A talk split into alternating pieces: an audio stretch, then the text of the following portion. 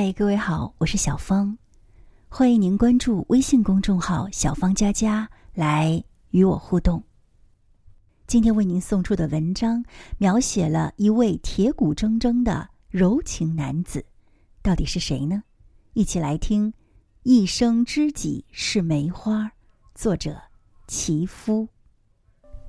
在人们的印象里，武将大都是粗线条的，喜欢大碗喝酒。大块吃肉，而且见惯了刀光剑影，心硬如铁，不善于儿女情长，更不会柔情似水。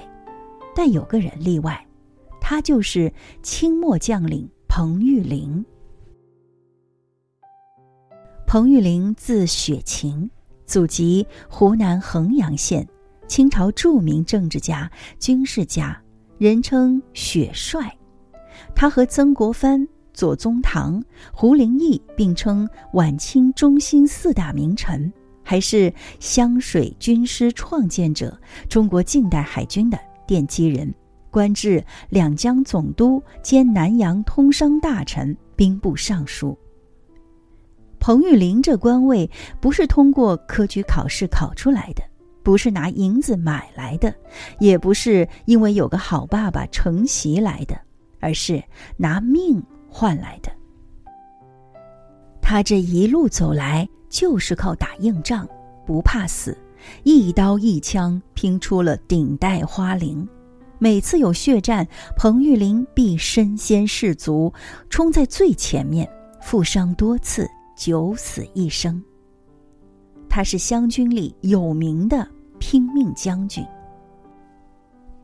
可谁也没有想到，这个在战场上铁血无畏的拼命三郎，回到书斋又成了文雅诗人、书画家。彭玉麟于军事之暇别无爱好，不喜应酬，不去青楼，唯勤于绘画作诗，终生不辍。他的诗和画始终围绕梅花这一个主题。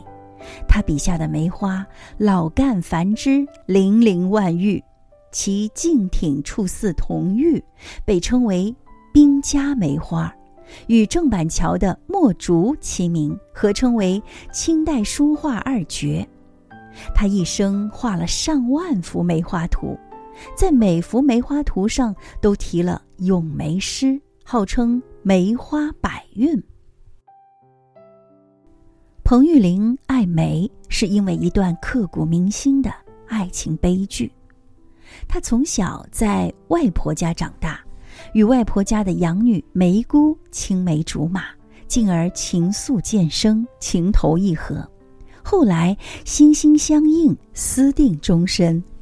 但迫于礼教的巨大压力，一是说他们八字不合，二是说他们辈分有别。万般无奈，彭玉麟不得不忍痛割爱，奉母命另娶他人。梅姑也嫁到别家，郁郁寡欢，十分痛苦。四年后，也就是彭玉麟三十六岁那年，梅姑死于难产。他闻讯身心剧烈，痛不欲生，恨不能立刻殉情，随梅姑而去。但无奈，身为湘水军师的主帅，责任重大，军情紧急，不能因为儿女之情误了军国大事。于是他发下宏愿，立誓要在有生之年画十万朵梅花来纪念梅姑。他每画成一幅，必盖章“伤心人别有怀抱，一生知己是梅花”。此后的近四十个春秋里，无论军事政务多么繁忙，身心多么疲倦，条件多么艰苦，彭玉麟几乎每个夜晚都挥笔作画，通过一笔一画的挥洒，倾吐他对梅姑的情思，凄婉哀绝。后来，他中年丧妻，不再另娶，他无心为官。六次辞去了朝廷任命，最后任了个闲职——长江巡阅使，定居杭州。打听到梅姑家人均死于战火，梅姑的坟茔无人照料，他便将梅姑墓迁到了西湖旁，又在墓的旁边盖房种梅。一有闲暇，他就在墓旁吹起竹笛，笛声悠悠，哀婉多情，纪念他与梅姑少年时度过的美好时光。回到屋里，他泼墨作画，技艺丹青，颓然一醉狂无赖，乱写梅花十万枝。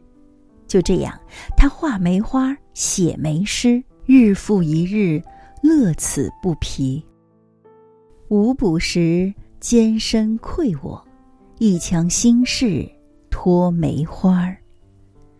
一八九零年三月，春寒料峭，在衡州湘江东岸退省安，七十多岁高龄的彭玉麟已重病在身，虽遍请名医，汤药不断，还是没能挡住死神逼近的脚步。